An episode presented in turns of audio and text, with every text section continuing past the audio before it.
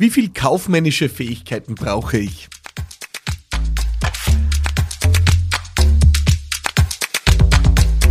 Willkommen zurück hier bei Business Gladiators Unplugged. Schön, dass du dabei bist und danke für all die zahlreichen Nachrichten in den letzten Wochen. Äh, ich wurde wirklich geflutet von Feedback und freue mich unglaublich darüber.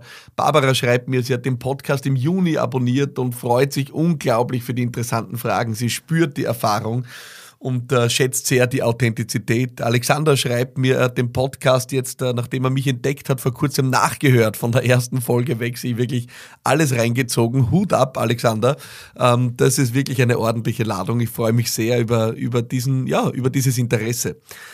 Schön, dass du dabei bist. Äh, wir behandeln hier jede Woche eine Frage. Und äh, die Frage dieser Woche ist die, wie viel kaufmännisches Geschick oder wie viel kaufmännische Fähigkeiten brauche ich eigentlich, wenn ich ein Unternehmen erfolgreich betreibe? Und ich gehöre ja wirklich zu jenen, die über dieses Thema Zahlen, äh, Optimierung, Kostenoptimierung und so weiter sehr wenig sprechen. Ich tue das manchmal etwas abschätzig äh, ab als Excel-Terrorismus äh, und äh, sage, dass das eigentliche Unternehmertum woanders liegt, nämlich dort, wo Leidenschaft ist, wo Überzeugungskraft ist, wo Ideen sind, wo ich wirklich eine große Vision verfolge. Und äh, der Rest wird folgen. Und äh, ich bin manchmal da vielleicht zu undeutlich und das möchte ich heute in dieser Folge korrigieren. Ne? Das könnte man so missverstehen, dass ich mich um das Thema Zahlen nicht kümmere.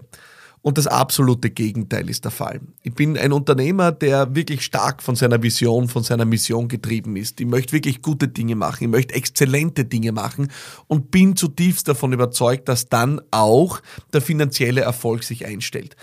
Aber ich bin keiner, der Räucherstäbchen anzündet äh, und darauf hofft, äh, auf esoterische Weise, dass das Geld seinen Weg findet. Nein, ich mache auch meinen Job. Ja. Und mein Job als Unternehmer ist dafür zu sorgen, dass der kaufmännische Teil des Unternehmens auf grundsolide Beine gestellt ist. Und genau darüber will ich heute mit dir sprechen, weil ich äh, wirklich glaube, dass das in Zeiten wie diesen mehr als entscheidend ist. Und ich möchte ein paar meiner Grundprinzipien mitgeben. Eines meiner Grundprinzipien ist, äh, ich will die Mechanismen und den Erfolg meines Unternehmens bis in die Zehenspitzen verstehen. Ja? Das heißt, ich habe wirklich äh, tiefstes Interesse auch an den Zahlen und an den Dynamiken im Unternehmen. Das ist in einer Firma, die, äh, und ich habe ja auch meine Firma völlig alleine gegründet, die am Anfang steht und wo man vielleicht ein überschaubares Team von wenigen Leuten hat, alle Entscheidungen selber trifft, ist das die einfachere Übung. Alles, was du hier tun musst, ist darauf zu achten, dass dein Unternehmen auch tatsächlich eine Gewinnmarge produziert. Das heißt, du musst nicht nur darauf achten, dass du ja mehr einnimmst, als du ausgibst, sondern du sollst dich auch, und äh, das halte ich für entscheidend, auf eine, Gewinn, auf eine Gewinnmarge für dich festlegen. Ich habe am Anfang meines Unternehmertums einfach ein bisschen recherchiert und habe geschaut, was machen Agenturen eigentlich an äh, Gewinnmarge? Was, wie viel Prozent vom Umsatz bleibt hier übrig? Habe mir hier Studien angeschaut, habe mir Marktforschung angeschaut, habe mir Beispiele angeschaut. Das Internet ist ein Wunderwerk. So viele teilen hier wirklich ihre Insights. Und ich habe dann für mich eine Benchmark gefunden, auf die ich mich einfach festgelegt habe, wo ich gesagt habe, okay, das ist mein Ziel. Ich habe da nicht, äh, möchte ich gleich dazu sagen, die untere Latte genommen von äh, Agenturen, sondern habe mich eher an den Besten orientiert. Und mir gedacht, okay, das wäre ein, äh, eine solide Benchmark für eine Profitabilität. Und die habe ich mir gesetzt und äh, die, nach der habe ich fortan gestrebt und habe versucht, wirklich auch hier mit äh, einerseits einer Berücksichtigung von Personaleinsatz, äh, von Personalkosten, die natürlich in Agenturen einen Großteil ausmachen, aber auch von sonstigen Kosten, äh, von ja, äh, diversen Dingen, die man hier zukauft, versucht, äh, am Ende des Tages eine bestimmte Marge, auf die ich mich festgelegt habe, sicherzustellen. Und das ist in einer Zeit, wo man mit einem kompakten Team unterwegs ist, sehr einfach. Aber das heißt trotzdem nicht, dass es alle tun. Ich erlebe immer wieder Unternehmerinnen und Unternehmer, die sich den Zahlen nicht stellen. Ja, die einfach schauen, ja, was passiert und was kommt rein und die nach Gutdünken ihre Leistung anbieten, ohne wirklich zu kalkulieren. Man erlebt es in vielen Branchen, ja. Erlebt es oft in der Gastronomie auch, äh, die mir ja sehr am Herzen liegt und wo ich ja auch äh, beruflich irgendwann mal verwurzelt war, wo es wirklich viele gibt, die ihre Speisekartenpreise einfach nach Gefühl schreiben und keine solide Kalkulation machen. Was ist mein Wareneinsatz? Was sind meine Kosten dahinter? Und was ist dann der Aufschlag, wo ich tatsächlich auch was verdienen will damit? Wer diese Übung im eigenen Business nicht macht, der kann früher oder später untergehen. Und äh, das äh, ist vielleicht unwahrscheinlicher, wenn man noch sehr klein ist und alle Kosten im Überblick hat. Aber spätestens dann, wenn Wachstum eintritt, wenn Menschen Entscheidungen treffen, die kostenwirksam sind und die du nicht unbedingt selbst kontrollierst, dann kann dir das das sprichwörtliche unternehmerische Genick brechen.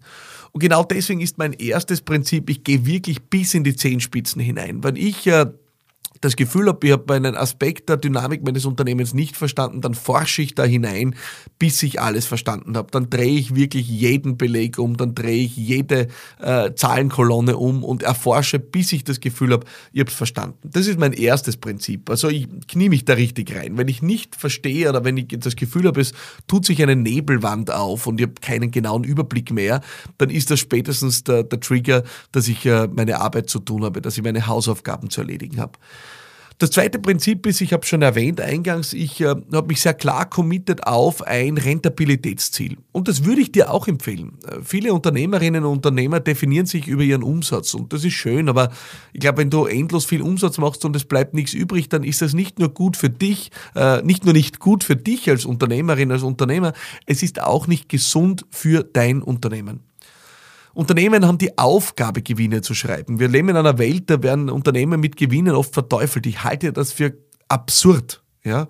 Ich halte das für absurd, weil Unternehmen, die nicht Gewinne schreiben, äh, sind Unternehmen, die eigentlich bei jeder kleinsten Windböe Gefahr laufen zu kentern. Und wer kann das wollen? Wer sowas sagt nach einer Corona-Pandemie, hat nicht verstanden aus meiner Sicht. Äh, es kann immer wieder eine Zeit kommen, wo es schwierig wird. Und dann ist es gut, wenn ein Unternehmen einen Polster hat. Dann ist es gut, wenn ein Unternehmen auch wirklich weiter nach vorne schauen kann. Und deswegen ist es wichtig, dass dein Unternehmen Gewinne schreibt. Und du als Unternehmerin, als Unternehmer hast dir die Frage zu stellen, wie stelle ich sicher, dass mein Unternehmen Gewinne schreibt? Es ist nicht nett, wenn du in einer Preisverhandlung mit dem äh, Kunden oder potenzieller Kundin äh, immer nachgibst und die sprichwörtlichen Federn lässt und am Ende dann deine Rechnungen nicht bezahlen kannst. Wem ist damit geholfen? Integrität hat sehr viel mit Unternehmertum zu tun und äh, Integrität ist eines, das, glaube ich, auch im Management der Finanzen sehr gut hilfreich sein kann. Das heißt, mein zweites Prinzip ist in der Tat, ähm, ich äh, versuche wirklich, äh, mich auf eine Gewinnmarge auch entsprechend festzulegen. Mein drittes Prinzip ist, äh, ich versuche mir wirklich äh, Dashboards äh, zu schaffen. Ich versuche mir wirklich ja, sowas wie ein unternehmerisches Cockpit zu schaffen in meinen Unternehmen, ähm, wo ich die wesentlichen Zahlen auf Knopfdruck zur Verfügung habe. Und ganz ehrlich, das ist, äh, klingt komplexer, als man, als man denkt. Äh, lange Zeit hat das für mich bedeutet, ich habe einfach alle meine äh, Umsätze und Aufträge in eine Excel-Liste eingetragen. Und lange Zeit hat das einfach nur bedeutet, ich habe alle Ausgangsrechnungen und deren Zahlungsstatus in einer Excel-Liste erfasst und habe dann mit ein paar Auswertungen äh, mir einfach äh, ein Dashboard erstellt um wirklich auch zu erkennen, wo stehe ich, wie bin ich unterwegs, wie läuft dieser Monat im Vergleich zum vorherigen oder im Vergleich zu demselben Monat vor einem Jahr. Wie haben sich die letzten zwölf Monate fortlaufend entwickelt. Ja? Ähm, das sind Dashboards, die brauchst du, um wirklich zu bewerten, wie gut bist du unterwegs. Du kannst äh, ein Basketballspiel nicht spielen, ohne dass irgendwo der Punktestand angezeigt wird. Wenn kein Punktestand angezeigt wird, dann weiß niemand, wer ist vorne, wer ist hinten, wie gut läuft das Spiel. Genau das Gleiche gilt für Unternehmerinnen und Unternehmer. Du brauchst dein Scoreboard. Du brauchst dieses Brett, an dem du wirklich äh, mit einem Blick feststellen kannst, wie gut bist du unterwegs. Entwickelt sich dein Umsatz gut? Wie entwickelt sich deine Kostenstruktur? Es ist deine Aufgabe, dich hier reinzugraben.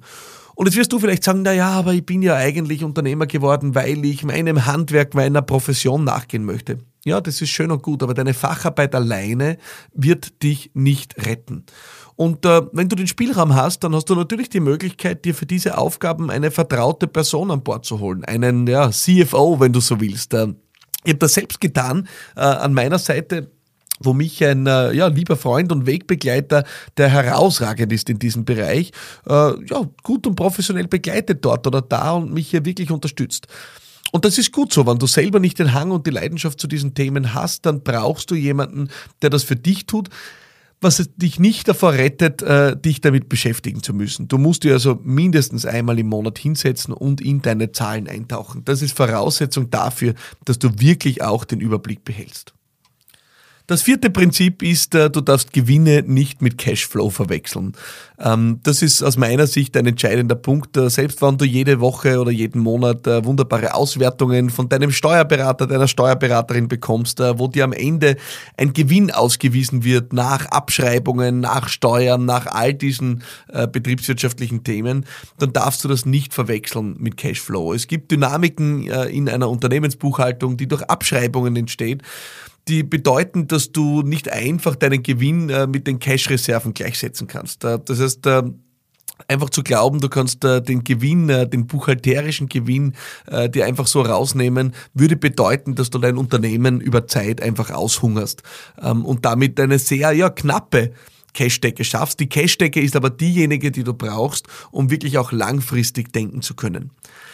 Das bringt mich zum fünften und letzten Prinzip, das ich dir mitgeben will, und das ist langfristiges Denken. Wenn du als Unternehmerin, äh, als Unternehmer agierst, dann hast du einen großen Vorteil gegenüber all diesen Konzernen.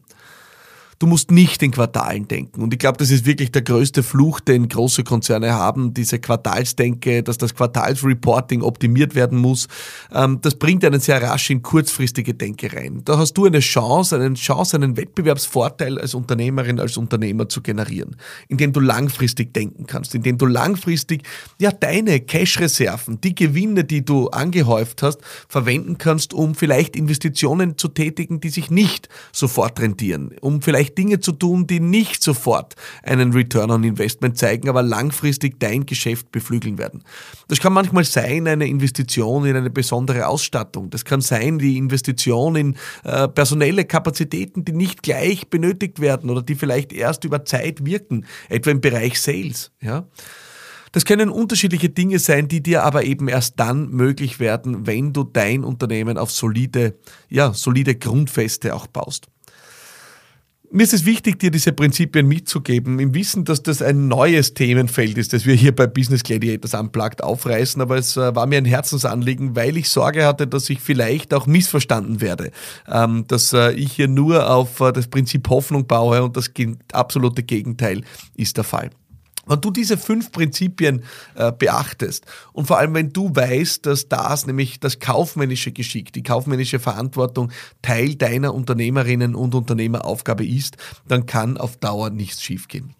Ich hoffe, dass du äh, Lust und Freude verspürst, das anzugehen oder es vielleicht schon angegangen bist. Äh, wie auch immer, lass es mich wissen. Lass mich wissen, ob diese Folge für dich äh, wertvoll war, ob du was damit anfangen kannst. Äh, ich freue mich sehr über dein Feedback und noch mehr freue ich mich, wenn du nächste Woche wieder einschaltest. Hier bei Business Gladiators Unplugged. Mein Name ist Philipp Madertanner und ich freue mich auf dich. Alles Liebe und bye bye.